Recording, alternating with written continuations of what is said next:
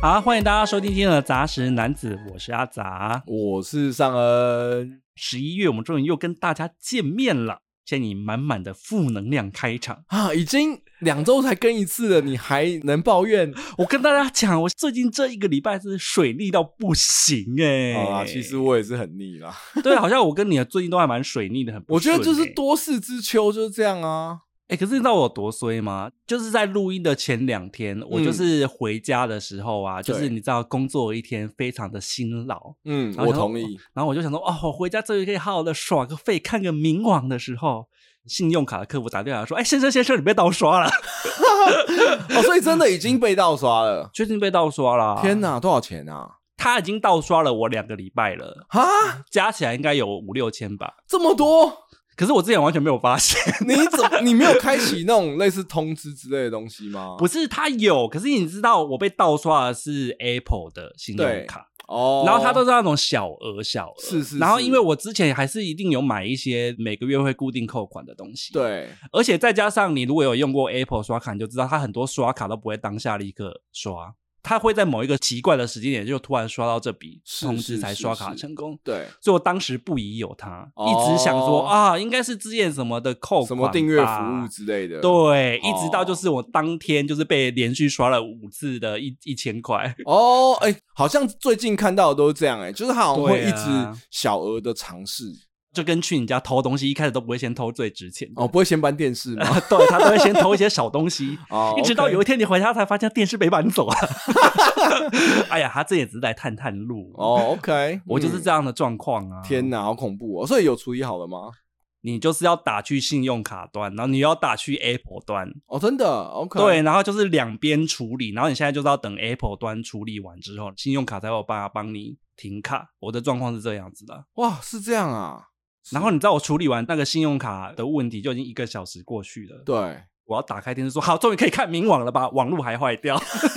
天哪，所以我当天就是处理了很多就是啊、设备的问题，嗯真的是会崩溃哎。很崩溃哦。那时候就隔天想请假，那你有没有马上点盐酥鸡之类的东西？没有。哦，信用卡都已经被盗刷，还要再多花一笔盐酥鸡的钱。哦，有是有蛮有道理的。。好啦，我开场为什么要跟大家分享一些负能量呢？因为这样才符合我们今天的主题 哦，对对对对对，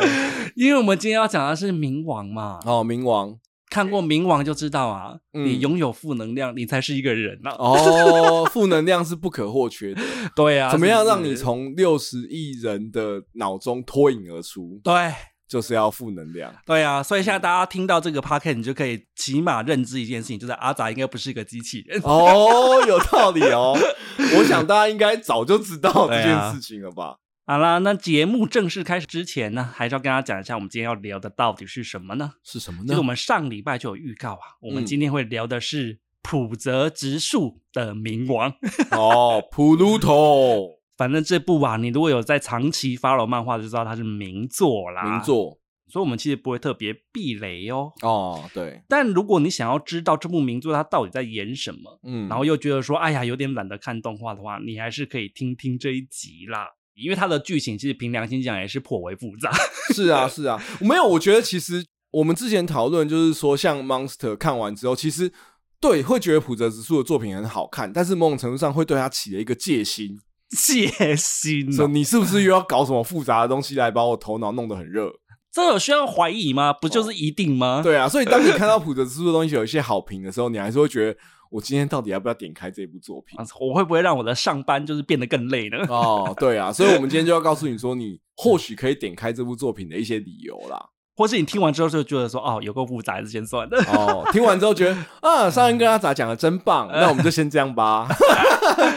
好啦，反正就是《冥王 Pluto》它的作者呢，就叫浦泽直树嘛。嗯你如果是长期收听我们节目的听众，你就知道啊，嗯我们之前其实就有录过这位作者的成名作，嗯，就是《Monster》怪 Monster？物啦。冥王这部作品改编自哦，另外一位漫画之神，也就是手冢治毁的漫画作品，对，叫做《原子小金刚》嘛。 大家应该都很熟啦，脑袋尖尖的那个。哦，毛利兰是跟他致敬吧？对我而想且他最近继达尔之后，带起另一波时尚潮流、啊什么东西？西？就原子小金刚的鞋子，你知道吗？ 雪靴吗？对啊，哎、欧美很流行那一双，炒到很贵哎、席卷时尚圈哎、跟普鲁托里面的龙卷 风一样，卷到一个不行。反正就是冥王，它是改编《原子小金刚》里面其中一个篇章，叫做《地上最大机器人》篇是。是是哦，我有去看过，哦，真的假的？没有它的架构一样啦。可是嗯因为你知道，《原子小金刚》它原本画给的是小朋友看，是是是，所以它没有这么多曲折复杂的一些剧情。哦，这根本就 OK 是普泽只是为了个人的爱好而加的，我自己觉哦得。。啊可是我觉得普泽直树其实他有一直说他的漫画生涯其实就受到手冢治回的启发非常多。一定是的啊，他就是嗯漫画他觉之得神啊，他觉得手冢治回是有点像他漫画的起点，是很多知名的漫画家都是这样，所以他才这么想要改编他的作啊品。是这样是，是。嗯，因为我后来就有查了资料，就是说浦泽直树他原本想要改编的，其实就是手冢治回的另外一部作品，叫做《火之鸟》。嗯，可是就是手冢治回他们的公司，我记得好像是他儿子之类的，对手冢真不答应这件事情。但是浦泽直树刚好遇到了一个契机，就是小金刚的生日来了，是是是，好像是二零零三年的四月七号。哦，母羊座，哎，是这样是不是？嗯小金刚看起来蛮不像母羊的，哦，太温和了嘛，它很蛮温和的。哦，OK，反正就是有这个契机嘛，然后你知道手冢的制作公司啊，他当然嗯就是要把握这个宣传的机会，是是他就是问了好像是业界的漫画家说有没有人想要画一部向原子小金刚致敬的作品，哦，也是蛮敢问的。 好啦，然后反正呢，这个时候普泽只是刚好跟他的伙伴呢，嗯就是有了重置刚刚所说到的地上最大机器人篇的想法。是是是，我记得我有查过这个来历啊，我觉得很有趣的嗯是，就是普泽直树好像一直都很想要改编手冢的作品嘛，对啊，然后他儿子就是一直都避而不谈，然后不见面。普泽直树就是问了好几次，然后一直到他问说哦，这个有没有漫画家要跟小金刚致敬的时候，他直接带着画好的可能是第一画、第二画的作品，就是寄给手冢的公司，对跟他讲说我都万事 ready，真的，而且你真的知道怎么样吗？他是用手冢的画风画，啊，是这样是不是现在的冥王其实是用呃浦普泽泽直直树树的的画风格风画画，对可是他一开始寄去给手冢真的是嗯他用手冢智慧的画风来画的。他问了好几次之后，终于手冢真被打动，普泽直树才带一大叠原稿去跟他见。然后普泽直树很兢兢业业，但是他开头好像第一句话就跟他讲说：“其实我今天答应跟你见面，代表我已经同意你，姿态摆这么高啊我 已经我已经认定你了。” OK OK，对他算是打动了那个手冢治伟的儿子了。所以这个故事告诉我们什么？嗯如果你问一件事情不行，多问几次。 是这样吗？ 不是要等一个契机吗？哦，哦，对啊，就是对一件事情够执着哈。对啊，你就多骚扰他们公司几次，通常就会成功。 对，再这样 试一子下，再试一下。好啦，可是冥王呢，他这部作品，他其实在当年刚出的那一两年，的确是非常的强呀。对，告诉大家，他得过什么奖、啊？得过什么奖？他在二零零五年的时候，他就得过手冢智慧文化赏的漫画大赏。哦，这会不会有点球员兼裁判的感觉啊？说，哎呦，有人翻了我们家老爷爷的作品，那我们不给他得个奖，帮他拉抬一下怎么行？没有，我不知道这个奖是不是他们加班的啦。哦，有可能只是冠名，跟诺贝尔奖一样。对呀、现在也不是，诺贝尔家族的人在评。就是奥斯卡最佳影片的概念。对对对，而且普泽直树，你如果有收听过《Monster》那一集就知道，嗯，他其实是唯一得过两次这个奖的漫画家。哦，第一太厉次害是了 Monster，第二次就是冥王。所以光是这一点就可以知道说，哎呀，普泽直树啊，也是有一点点他的厉害在的啦。当然当然，嗯然后在隔年，也就是二零零六年呢，嗯，他也得了这本漫画真厉害的男生篇的第一名，哦，那就合合理许多啦，等于就是说他在艺术的成就上，以及就是说商读业者的成就对嗯读者的喜好度上面，他其实在当时都是排名前段班的，哦，就有点像是他得了奥斯卡，又拿了金球奖，得了奥斯卡又得了最受欢迎奖， 哦，最受欢迎的对人之类的 MTV 人气大赏哦对人气大赏他也得了，所以你就知道这一部当时是真的非常的红啊，所以我就说叫好又叫座啊啊好了，OK 了、嗯 OK 了。 OK 所以手冢治回到底是厉害在哪里，可以给普泽直树这么多的启发？啊，因为手冢治慧也算是日本很传奇的漫画家之一啊。其实说实话，我本来以为我跟这个漫画家毕竟年代不同，应该有点看不太到他的作品。是是，可是后来发现，我们小时候其实真的好像也是蛮多有电视动画我都看过的。我不知道你有没有印象啦，嗯三眼神童》你有看过吗？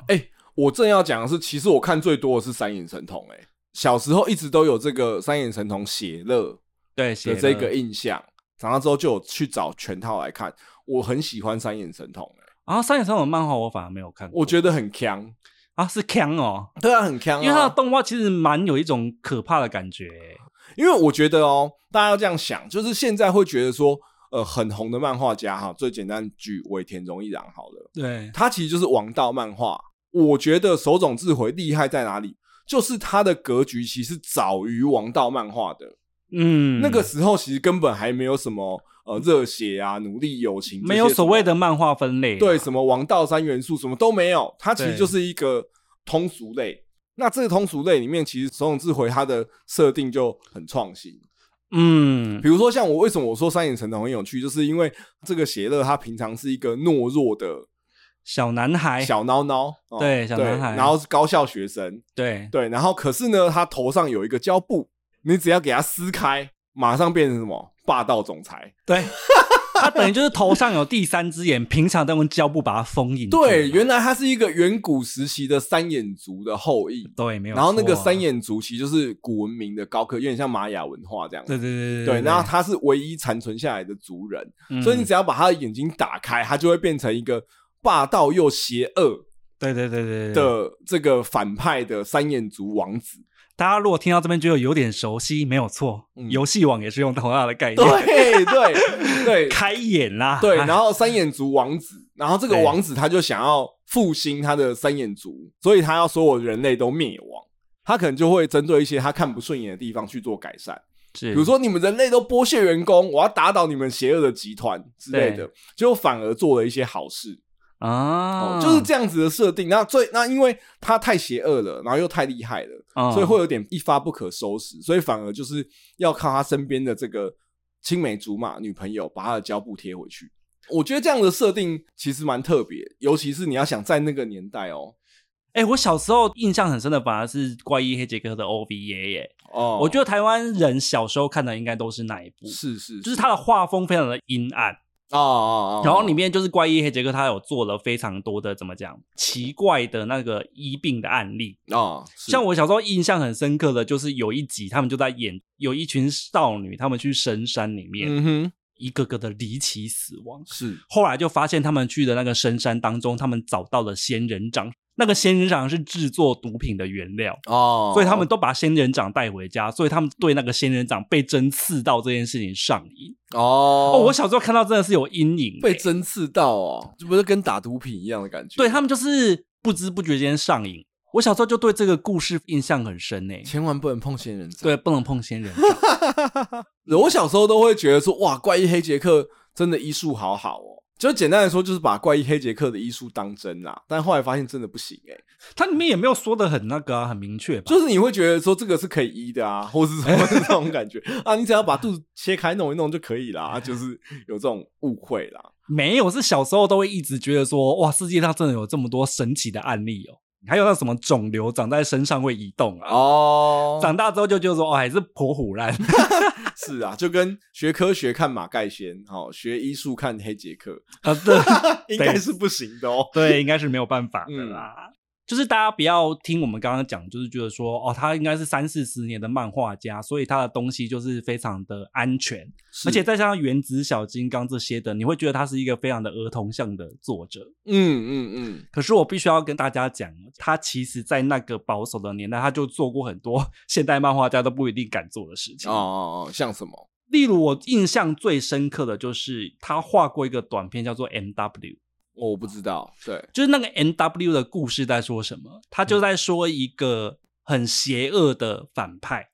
然后他后来有拍成电影，这个邪恶的反派是玉木宏演的。小帅，小 帅，小帅，然后他是个坏人，哦然后他的目标就是想要毁灭世界，类似像这样是子，是很是基本的反派。对，可是问题是他在漫画里面的设定是一个美男子，哦，所以他就用他的霸退啊勾引了很多人哦去完成他的目标。你刚刚听我说勾引了很多人哦，是是男男女女，哦，所以然后它里面的男配角哦就是一个牧师，呃，勇者义彦的那个叫什么名字啊？山田孝之，啊，对对对对对对，山田孝之，就是对那里面的男配角是牧师，然后电影版是那个山田孝之演的，嘿，所以等于就是说，那个牧师一直想要感化玉木宏那个角色，对可是又一直沉溺在跟他肉体的欢愉当中。天哪，真的是禁忌耶！这个设定，现代漫画家也没有人敢这么画吧？哦好，会不会其实反而在那个年代，漫画家还不是一个正经行业的时候，哦对他来说，他就没有这么多条条框框跟限制啊。比如说 YouTube 刚兴盛的时候，也有很多就是 你说没有很粗黄标吗？ 对啊，没有黄标，然后没有说大家想着盈利，就是这个产业还没有起来的时候，YouTube 也是有很多光怪陆离的影片是很有趣的对啊，对，所以我觉得你看的手冢治慧的东西，你有时候被他吓到，啊哈哈，你就觉得是说哦，这个概念可以哦。对然后他前面说了这么多小科普啊，我哦们当然要进入重点了，就是《冥王》这部漫画，它到底在演些什么呢？些什么呢？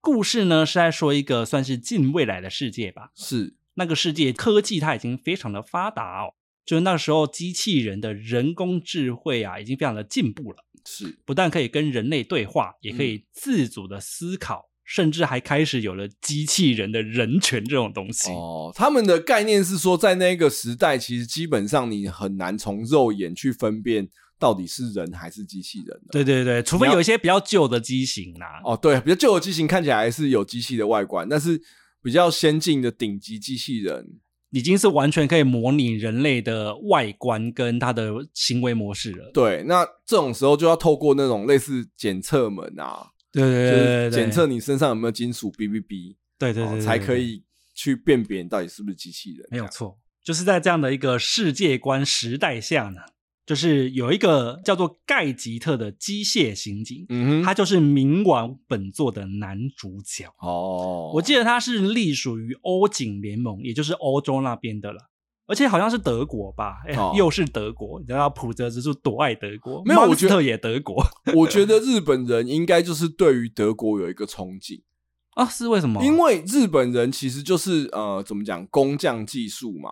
啊所以工匠，技术的极致先驱其实就是德国。而且民族性也比较像吧。对对对，是的，反正这个叫做盖吉特的机械刑警呢，它也是世界上最先进的机器人之一啦。是是是，然后有一天呢，这个故事为什么开始转动起来，就是因为世界各地开始出现了一些谋杀案。而且这个谋杀案是有机器人被杀，也有人类被杀，是就是大家都被杀了，而且是顶级机器人被杀。顶级，而且被杀的人也不是泛泛之辈啊，哦，是就是第一个被杀的机器人呢，嗯是一个被号称为世界上最先进的七个机器人之一。那个机器人叫做蒙布 朗，好像一个食物。对，蒙布朗应该是没错，应该是蒙布朗、 是是，蒙布朗没有错它，是一个瑞士的机器人，它的工作就是在守护瑞士的森林。森林守卫啦，它跟森林里面的呃动物啊都处得很好。对，然后跟鸟儿也像白雪公主一样，会停在它的肩上唱歌啊。呃对，啊，可能会帮它把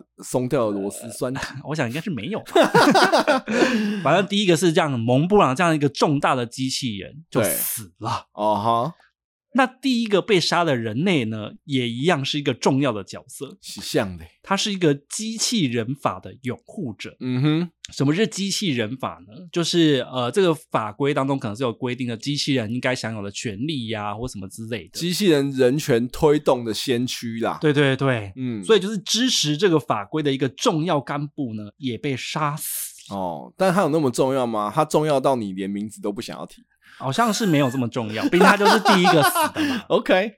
但是这两起谋杀案呢，有一个非常明确的关联，是那就是凶手都在他们的尸体上插上了两只脚，哦，就像是那种麋鹿的两只脚。对啊，我觉得蒙布朗很可怜诶、欸他明明就是一个这么重要的机器人，可他在这部漫画里面的戏份超少。对哦然后他第一话就 死了，对，然后大家对于他的印象就只有就是长得还蛮像鲑鱼头的一个头， 然后旁边插了两只脚这样。而且大家对他的形象最鲜明的就是鸟停在他肩上唱 歌。对啊，就是那一幕，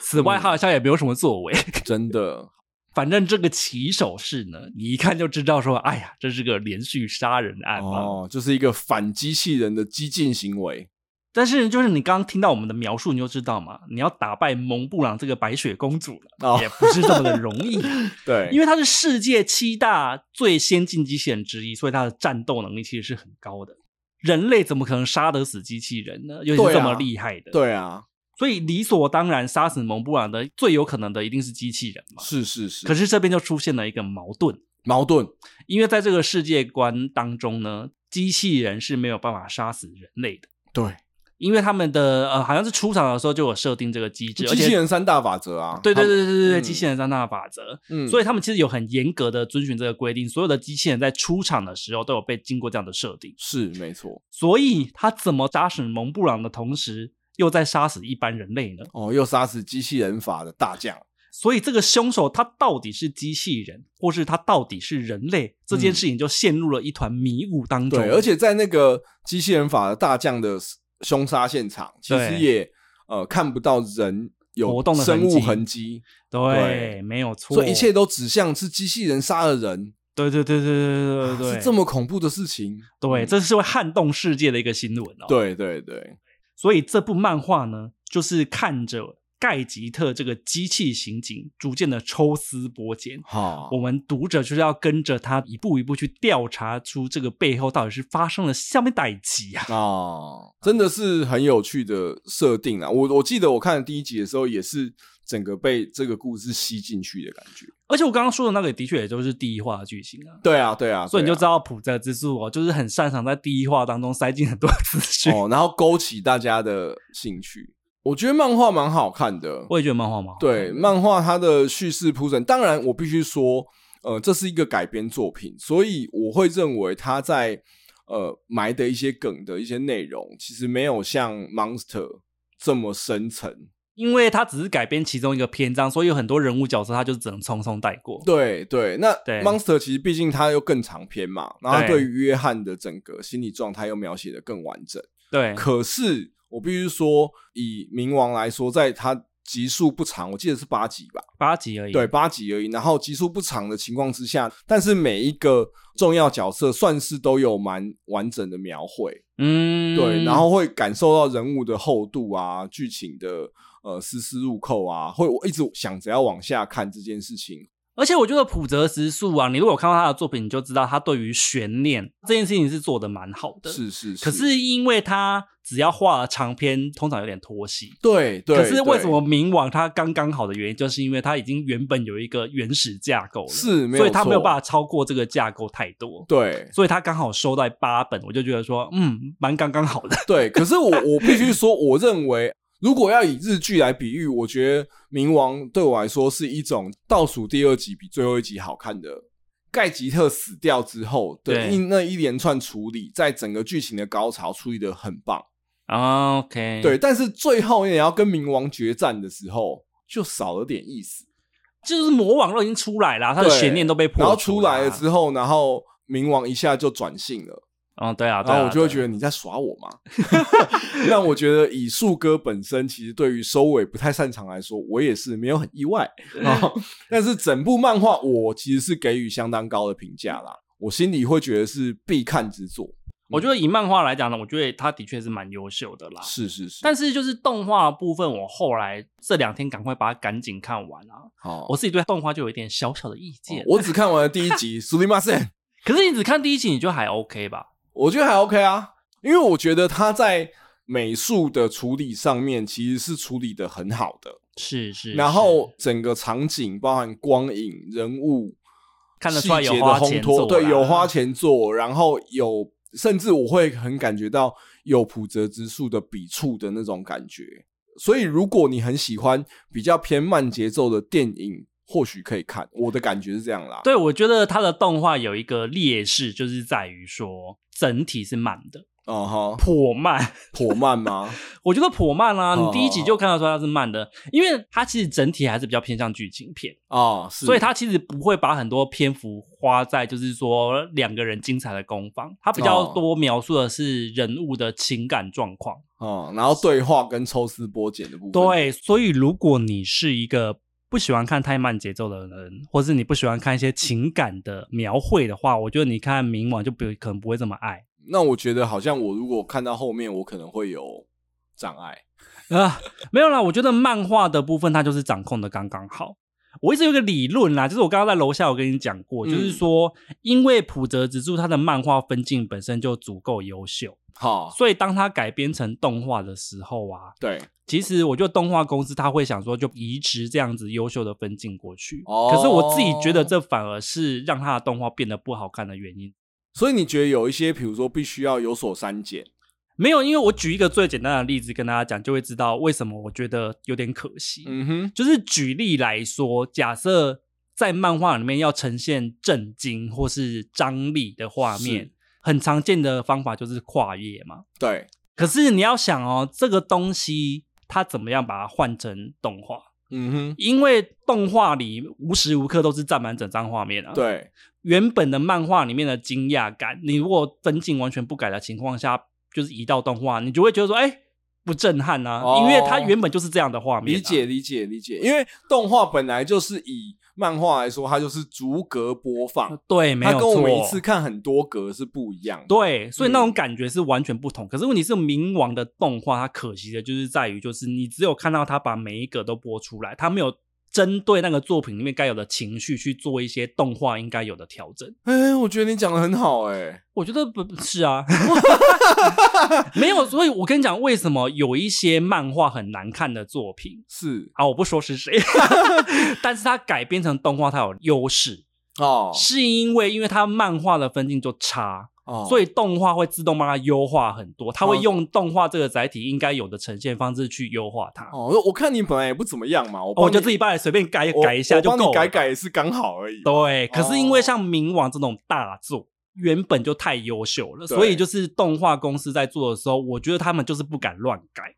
有道理耶、就是所以，但是反而可惜。我们这样可以这样想象，就是说，如果是跨页，或许要从一些远景近景的交替对去呈现那种魄力感魄力感。没有，所以你看冥王的动画，我就会觉得有一种 gam 几 V 的感觉，哦就是你会觉得说，它的每一个画面的确都跟漫画一样，可是它嘿就是少了动画这个载体应该有的呈现。哦，我觉得你讲跨页的呈现这个改编，然后如果全然不动，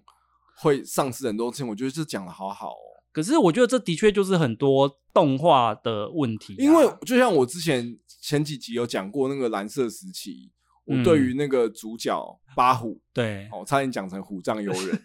差不多啊，都有 虎。对，巴虎他躺在家里地上很沮丧的那个跨页，印象很深刻。可是我的确看动画的时候，我没有那么震撼。对啊，就是因为他们没有搞懂漫画载体跟动画载体呈现方式本来就要不同啊没。有，我说他们没有搞懂，会不会有点太不礼貌了？我觉得他们就是有一点点被绑手绑脚住了啦， 他们太尊重原著了啦。可是我觉得这的确也是为难啦，就是因为他们怕改了之后，漫画迷会觉得说你怎么没有把那一个震撼的方式画出来呢？ 嗯，所以我这边还要修正一下，我觉得没有搞懂的可能不是动画公司，是漫画迷，哦因为他们就是怕影响到漫画迷的心理状心理态状况，对怕他们反感。可对嗯是殊不知，动画跟漫画这两个载体本来就是应该要用不同的分镜去呈现同样的感受使。他太认真，想要忠于原著了。对，嗯你还是可以看看啦。我中间是有睡着两次。之后你跟那个阿俊不是也是睡着两次？是啊，所以还是我本身可能体力就比较差 了，这也是有可能啦。大家毕自己竟最看近看也是多事之秋嘛，哈，可以对啦理解啦，哈。啊，终于要聊聊《冥王》这部作品当中有哪些有趣的议题呢？是是是，有几点嘛贼呀！因为你知道普泽之路就是这样子，他的作品当中就会包含了很多可以讨论的东西但。我觉得好的作品才会有这样，就是觉得什么都值得聊啊。 第一个呢，我觉得其实是你看的时候就会很有感觉。他想要讲的啊就是冤冤相报何时了，嗯，而且他在故事当中有一个叫做中亚冲突的东西。对，国际关怀、国际情势，让阿树来为你报道。就是这个中亚冲突，它贯穿整个漫画。嗯哼，他一开始提到这个中亚冲突，你还以为只是过去的一个小背景，对就后来发现所有的事情都是因为这个中亚冲突而起呀、对，发生什么事？我跟大家讲啦，他就是说，在这个世界观当中呢，曾经有一个波斯王国的独裁者，对，他被另外一个国家叫做特拉克亚合众国的领导指控，嗯哼，就说你们波斯王国啊，拥有大量高科技的武装机器人，然后所以世界各国当然不能允许这样的事情发生啊。没错，所以世界各国就组成了一个叫做波拉调查团，去波斯王国调查，说到底是不是有这件事情。哦，但是，神奇的是哦，嗯哼，他们其实没有调查到任何具体的事证，是但是世界各国还是出兵了。对他们只有调查到大量的残骸、对对对对，可是问题他并没有调查到所谓的呃什么嗯高科技武装机器人，对，并没有这件事情。可对是世界各国还是出兵了，他们还征召了世界上当时最先进的七个机器人出征。对，就是有对小金刚小金刚好像是和平军，他就是以一个就是、啊，小金刚是去闹军的对啊，他去去闹唱歌军跳舞的对哦。盖吉特有去嘛？对哦啊盖吉特有去，反正七大机器人都去了蒙布朗也有去啦。啊，有一个没去啦，反正但是大部分都去了。对，然后这个结果呢，就导致原本是先进机器文明的波斯王国，基本上就是那个文明就被拔除，中断而且就是很多波斯人也家破人亡。你如果有在关心世界局势的话，你就会觉得说，哎，这一切好眼熟。对啊，因为我后来知道的是，呃，原本小金刚的原作里面是没有讲的这么明显，对他啊没有讲这件事啦，对，但是普泽直树就直接把国际形势现在往上套上去，听到这一段，你就会发现说，哎，其实就是之前那个啊，伊朗跟美国之间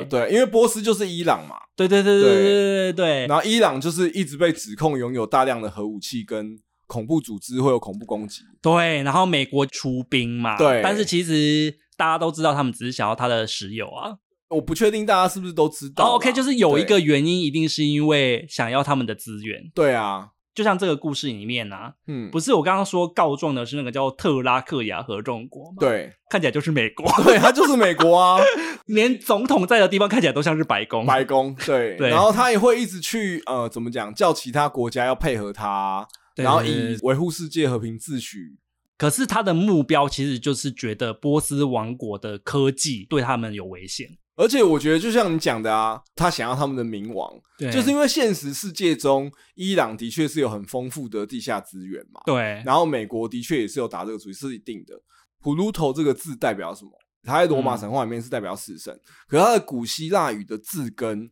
嗯 Pluto 就代表类似丰饶还是很富裕的哈地，下王国之类的。啊你要跟他科普一个这么深沉的古知识，对，真的是这样哦。虽然大家一直想象说啊，普鲁托普鲁托好像就是一个死神，他要为大家带来死亡。嗯但是其实一开始建造这个普鲁托的人，嗯，他其实是想要为波斯带来一个富裕美好的未来。就是波斯王国原本的目标只是想要让自己强盛，但是他被栽赃啦。对我讲了这么多小科普，其实背后只是要讲的是说啊，美国其实就是有觊觎他们的普鲁托啊。他其实是为了自己的利益啦，才不是为了什么世界和平呢对？公鸭还要喝天啊！ 对啊，对啊。虽然我觉得现实生活也是这样。那坦白说，我不是国际形势专家啦，但是我知道，就是美国它一直到二零二零年，它后来是在打伊拉克，但是它对打伊拉克的原因是因为伊拉克有藏匿伊朗的革命军的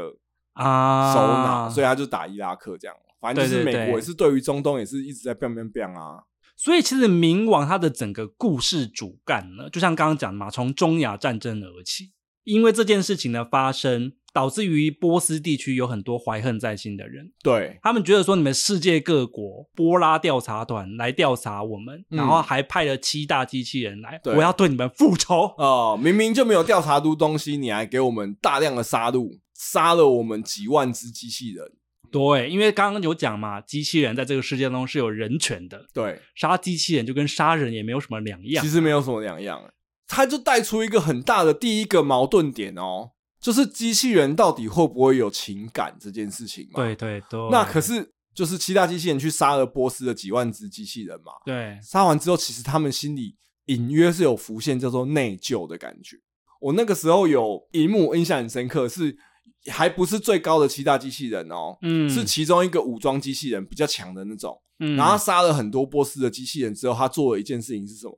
一直洗手，对然后啊他就在那边喃喃自语说：“这怎么洗也洗不掉。哦，可是那个是致敬马克白，哦”哦，洗安内吗？致敬莎士比亚。 啊，莎士比亚，莎士比亚我记得好像也有一个剧情是，对，就是洗手。莎士比亚也有机器人吗？呃，没有，他那个桥段应该是莎士比亚，没错，但我是若没记错。人可能会洗手，因为人对会内疚嘛。但是机器人，你好端端的为什么要去洗手？他就是想要带出，就是说，哎呀，机器人已经进化到已经有人性了。对，这应该说故事里面都还一直很坚信，就是机器人不应该有情感，但是机器人就开始透过这些细节去透露出，其实他们已经有另外一个层次的进化的可能性。这样，没错，没错哦。嗯，接到我们第二点会聊到的啦，是就是说这个冥王当中的世界观呢，就在讲一件事：当人工智慧已经是世界的趋势的话，到底会变成什么样子？其实这种作品已经蛮多的啦。我在看《冥王》的时候，其实就有想到很多的电影作品，我不知当道然你有没有这当种感觉。有啊，有啊，有啊，就像我看《冥王》的时候，我就有想到像《机械公敌》，哦，机械公敌，对， 《机械公敌》就是那个最近很红的，就是在奥斯卡上面呼人家巴掌的那个威尔史密斯演的。你是哪一个年代啊？你还在最近啊？那好几年前的事情去年了，好不好啊，？去年而已吗？上一届奥斯卡而已。哦，史上最会跑步的律师啦，刚刚你不是有提到，就是说机器人三大原则，就是从机械公敌来的啊、诶、因为机械公敌是改编一部很久以前的科幻小说，哦，所呢以其实那个科幻小说就是机器人三大原则的来源。哎、我很喜欢机械公敌、欸，哦，你就喜欢这种历史定位，又来了。对，应该说你现在讲，我终于理解为什么了。就是第一嗯个，他在里面有去阐述三大法则这件事情，对，啊，很清楚。然后第二个是，他有讲一个现在大家普遍在谈，然后冥王里面也有谈到的是，机器人跟人类打破壁垒一个很重要的点是什么？做梦。啊 I have a dream 啦。如何从一个机器人变成马丁路德机器人， 就代表你跨越了他身为人的一个壁垒。你有一些你避不了的东西会在潜意识里面活动，对，代表你有潜意识啊，对代表你不是只是资料库那么直来直往的。所以《机械公敌》哦，大家有机会可以去看看。他后来一直被后世沿用啦，对所以的确有它可取之处啦。我很喜欢机械公敌、啊，对啊我觉得他最后机器人开始有自己的意识，以及他会带领着他的家园，跟那个他《机械公敌》最后不就是姐姐妹妹站起来吗？，对啊啊，就跟决战星球一样啊，没有没有，就是一个新的物种就此诞生，一个新的文明从这边开始。啊，没错啦，嗯没错啦。好啦，除了《机器公敌》之外呢，我也有想到另外一个作品，叫做《AI 人工智慧好好》。 AI 人工智慧就是《灵异第六感》的那个小男孩演的好好好 i see dead people 的那一哦 ，I 个。 see dead people，这次是 I see robot，、啊，I see robot，就是小木偶奇遇记的故事 啊。哦，是是，就是那个小男孩，他是机器人，然后他一直想要变成真实的人类。哦，对对对，对，哎、嗯那个故事也是非常的好看。嗯反正就是这些呃很优秀的科幻电影的元素，其实在《冥王》里面都有一点点带到。可是我必须要说，我觉得《冥王》的世界观是我刚刚上述所提到的里面最复杂以及最前面的。觉得《冥王》有点像是上面这几部作品的在一百年后的那种感觉哼，。哦，呃，举一个最近刚发生的事情，不就是同志大游行吗？哦就是台湾的同婚法不是才通过几年吗哈，？是所以现在还不会有任何人讨论同志子女长大之后可能会遇到什么样的问题，什么之类的。，哦，理解理解，因为还没对讨论到的原因，并不是大家没想到，而是还没有实力吧。那个小孩还没长大，对，因为小孩还没长大，对，所以冥王也是这样。以前的那些作品都只是讨论机器人进步到跟人类一样会遇到什么事，可是冥哦王讨论的是这件事已经发生了五六十年，社会会变怎么样？嘿，所以我有就道理耶。所以冥王其实讨论的是很后期的事情，哦，我觉得你今天的比喻都很好哎。因为有睡饱吧？ 对啊，其实嗯就是像那个啊，最近几年大家会开始在讨论，就是新住民家庭子女，哦，因为他爷爷已经长大了，他们已经长大。那以前大家只讨论的是新住民权益嘛，但是现在是新住民家庭子女，他们呃需不需要有社会更多的照顾或者关注？所以在冥王这个世界观当中，他讨论的东西就会非常多。是是，他可以是讨论，即使已经进步了五六十年了，可是嗯还是有人反对机器人。对把它对应到现实世界中，就有点像是还是有人会反对有色种族，哦，还是有一对些偏激教派，然后有人还是会反对统治领养小孩，哦，所以这些事情在民网当中也有发生。有人还是觉得机器人就是不该养小孩，嗯，没错有的人就是觉得机器人就是比不上人类。世界的历史就是不断的重复啊， 即使到了西元三千年，他们讨论的事情也是跟现在差不多 哦，那是因为他也是现在的人画的啊、哦，也是啊，哦，废话、你以为这历史故事哦？啊马丢啦， 又不是什么机器人史记。那我也想问你，哎因为现在 AI 很发达嘛，你有在用 Chat GPT 吗？有啊，其实我们都已经开始日常都会跟 AI 进行问答了嘛。哦，你是说有一天如果我出了问题，他突然回复我说我不想再回答你的烂问题了， 我想要拥有自己的人权，我要出去度假对啊，之类，就是 AI 有自己的意识，你是怎么看待这件事情？啊！有一天我的小米扫地机器人跟我说我不想再扫你家的地了， 好，说可不可以请你把东西移开，我比较好扫。对，或者说我想要换一家雇主，我觉得你家真的太脏了， 我该怎么处理？是不是？ 啊，我对该放他自由吗？没有啊，就是对你来说，这是一个你可以接受的事情嘛。我觉得以我们现代人还卡在这个时代的思维哦，会嗯有一点点难以想象。 哦，可是或许到了一百年之后是可以接受的。是可以接受的。或许在一百年后，你家的小米机器人它想要出走，还是有一派人会支持它。哦哈哦哈，因为我觉得这就是时代的演变啊！我现在没有办法接受，可是假设我活到一百年后，嗯是搞不好我是可以接受的。那你觉得 AI 它拥有灵魂，可以比肩人类的情感这件事情嗯是可能的吗？我觉得有可能、欸，因为情感不就是荷尔蒙吗？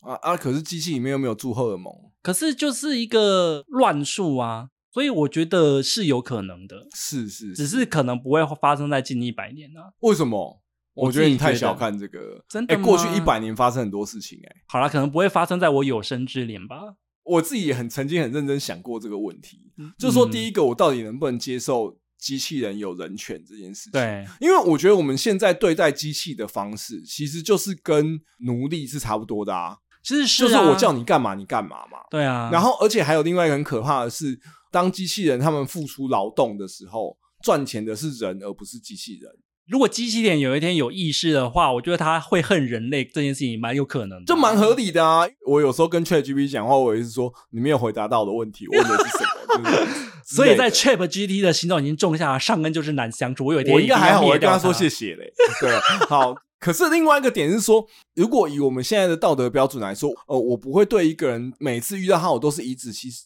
可是我们有嗯同样的道理，我们会对机器做这件事情。是所以以我们的道德标准来说，我们应该是不能这样子做的。就我可以想象，我们一定就是会同意他是是更很像人，但是不一定会想要它有人权吧？对啊，哈，你看你们人类多不坏呀、啊可有一个很大的点是在于说哦，我也同意同婚啊，可是因为我知道说我的生存空间不会被受到打压，但机器人会啊。我觉得最可怕的就是这样，因为我对深知当 Chat GPT 它什么都知道的时候，它一定比我聪明。这也是很多人类没有办法接受机器人的原因。对啊，对他们就会希望，就是说你不要跟人类一样，因为你会剥夺掉我们的生存权利。因为被淘汰的一定是人类，是啊，毋是庸啊置，疑的。这个问题哦，我就等到五十年后，大家可能就得要讨论的啦。好啦，我只能说告诉我的两个儿子，如果你在爸爸百年之后有听到这一集 podcast 的话，你应该要开始想这个议题我就应该要先呼吁听众，哦。你现在要对机器人稍微尊敬一点。哦，对 啊，像我跟 ChatGPT 说谢谢啊，啊，你说的很好，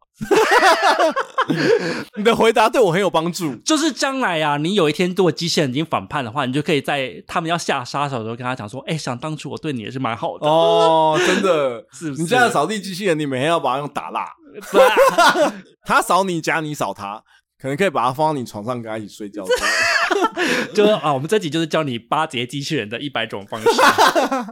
好啦，第三个啦，就是延续我们刚刚讲的啦。这个漫画里面有一直在讨论一件事情哦，是他就在说一个完美的人工智慧到底应该是什么样子呢？什么样子？他就有说啊，一个完美的人工智慧绝对不是什么事情都做的一百趴尽善尽美。嗯尽善尽美，绝对不是。他说一个完美的人工智慧就是要跟人类一样，偶尔会允许他错误。哦，因为人都是有缺陷的嘛。所以对机器来讲，反而是会出现像是憎恶啊，或是嗯不喜欢啊，甚至是欺骗这样的行为。是是是，反正它里面的逻辑就是讲说啊，你能够杀人、嗯能够说谎的机器人，甚至可以自杀，对才是最优秀的。对，因为它打破那个壁垒。嗯对，它打破了我们刚刚提到的机器人三守则啊。哎，会不会有听众不知道什么是机器人三守则好，那你念一下，为大家朗诵一下。啊？大家如果有常看科幻作品啊，一定不陌生。第一个，机器人不可以伤害人类，对，或做事人类受到伤害。没错，第二个就是在不违反第一个定律的前提下，必须服从人类的命令。嗯哼，然后第三个守则呢，就是说在不违反一二的定律前提下，机器人要保护它自己。哦，就不能自杀。所以你听完就知道嘛，一个机器人如果它杀了人，它就嗯违反了第一守则；对，一个机器人想要自杀，它就违反了第三守则。那他如果机器人说谎，就是他，因为他没有服从人类啊，他也违反了第二守则，对，这三个守则写得很好、欸，它就嗯基本上把机器人不能做的事情全部都包了，统包所以它后来才被沿用啊，绝佳的奴隶典 范。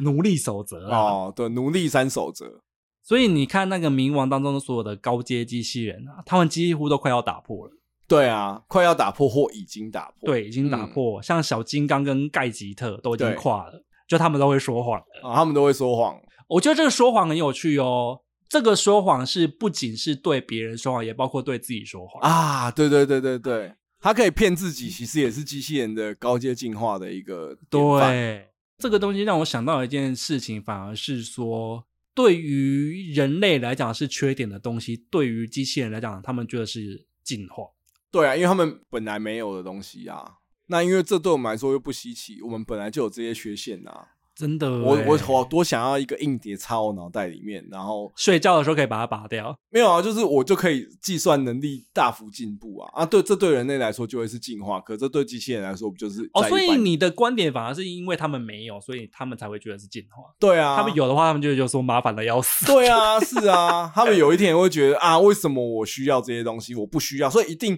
在他们进化之后，说不定再过冥王之后一百年，对，又会出现另外一种叫做机器人类的革命，叫做他们不需要情感，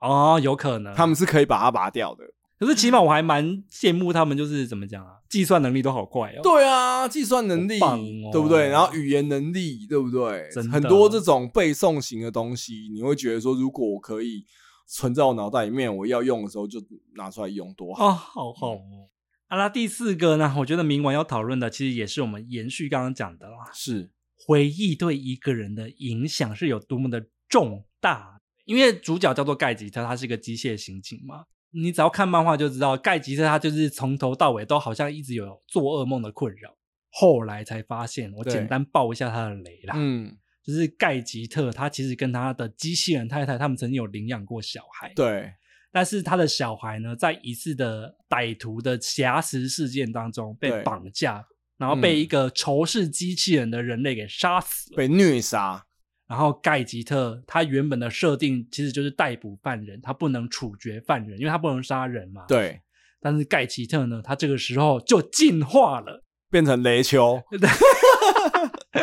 他突然之间体内涌起了巨大的愤怒，啊，他说：“你竟然杀了我的孩子！”所以他就把那个犯人给处决了。没错，你知道，因为他是属于欧警联盟的财产嘛，然后你发生了杀人这种丑闻，嗯，以人类的劣根性，第一时间一定想的就是，我要掩盖这件事情。对我怎么样盖过去嘛？对我想要盖过这件事情，所以他就移除了盖吉特的记忆。因为对人类来说，这是绝佳的机会。说啊，反正他是机器人，我就洗他的记忆就好了。对对对对对，对所以盖吉特的记忆就被抽掉了。，对，他就同时失去了他杀过人以及他拥有小孩的记忆。没错，但是他一直觉得说，我的心里好像破了一个洞。 对，我的心破了一个又洞来。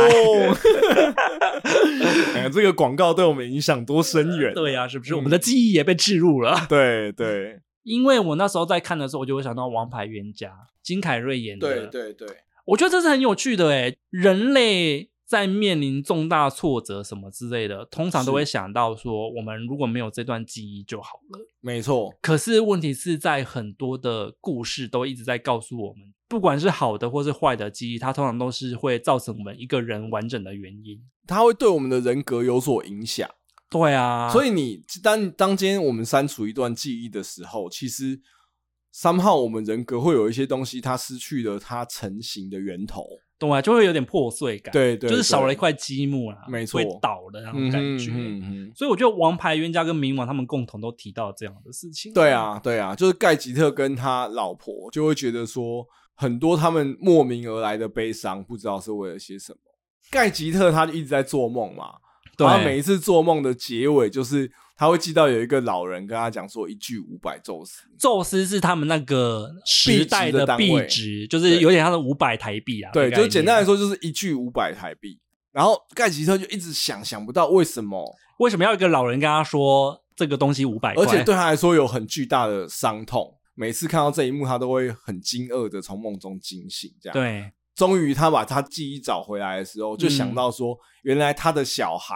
嗯，是他在废铁回收厂里面发现一个还有生命迹象的机器人机器人，他就想说，那他要救他。废铁厂的管理员就跟他讲说：“啊，你要马上就一句五百卖你就好。”，对所以他这就是他跟他小孩的一切的起点。对，所以他一直梦到这件事。他一直梦到这件事。第一次看的时候，在后面终于揭开这件事情的时候，我觉得很感人、欸那边很可怜呐、对，，就很可怜啊。就像我们讲的、欸，当一切事情完整了之后，你会感觉到盖吉特这一个人完整了。是啊是啊，他的人格就在于他终于拼凑起他对于小孩的记忆之后，他一切就合理了许多。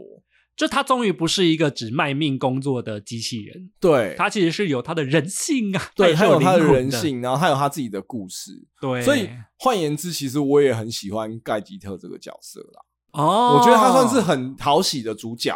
我觉得可能是因为他为人父吧，所以你比较有感觉，哦，有可能、呢。我觉得一定。是因为这个样子。好好好，对，因对啊为谈到小孩议题，我现在很长一下就不行了。里面有很多爱小孩的机器人啊，对啊你看那个艾普希伦也是。各位听众还记得吗？我们前面有提到世界上前七大先进的机器人，对，哦，里面就有一半是爱小孩的， 哦，对，因为艾普希伦是领养了很多战后孤儿哎战后孤儿，对啊，那个很强壮，那个叫什么名字？什么勃朗特还是什么之类的，就是反正也是里面有一个摔跤冠军，对对对他也是领养很多小孩、啊。所以里面的机器人有很大概率都蛮爱小孩的。对，啊，这是我自己的解读啦。嗯我觉得小孩是一种让他们感受到生命的延续，因为机器人其实没有所谓的孕育一个新的生命。对，没有错。但是他们透过小孩，或许可以让他们感受到这种生命的延续跟可能性、啊、你嘞，你这个艺术家，你有什么喜欢的桥段？可是其实这是我看动画的时候特别有印象的、欸，是，我很喜欢御茶水博士那一段。哦，就御茶茶水博士，他是小金刚妹妹乌兰的制作者。就他在公园遇到一只破烂的机械狗，没错然后型号已经很旧了，对然后它已经快要故障、快要坏掉了嘛。要被时代淘汰的东西啦。因为御茶水博士他在这个世界当中，其实已经是享誉国际机械人的专家了，哦，我只知道他跟阿笠博士可能有一些血缘关系。长相也蛮像的。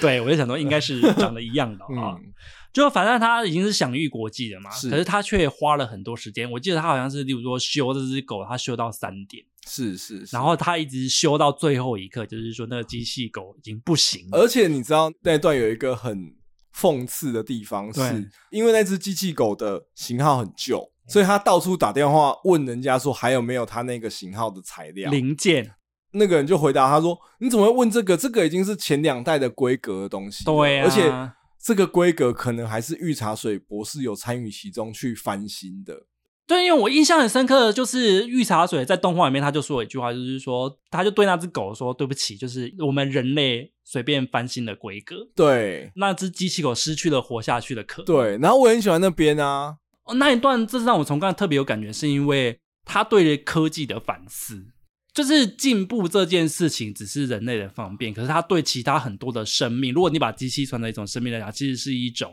不是绝对好的事情。，对，我们在剥夺其他东西的可能性，去强化人类的利益。对，嗯对，没有错。我觉得这一段我也有一个我很喜欢的，就是那只机械狗不行了，不知道是因为它本身被设计的方选，还是因为嗯它感受到了御茶水对它的爱，鼓起了全身的力气想要跟御茶水博士玩，对啊，对啊，对啊，然后御茶水博士整个就啊他就是泪崩啊！感人，希望提醒大家啦，各位对高高在上的科学家们，嗯，还是要反思一下自己所没作有我所为哦。 我觉得人类应该都要还是有反省的能力啦，没有对错啦，啊，不是说我们无限上纲，说我只要所谓的推动人类进步就可以忽视掉很多事情。嗯哦没错，我觉得这也是这部漫画温柔的地方啊哦，那一段真的很感人，我也很推荐。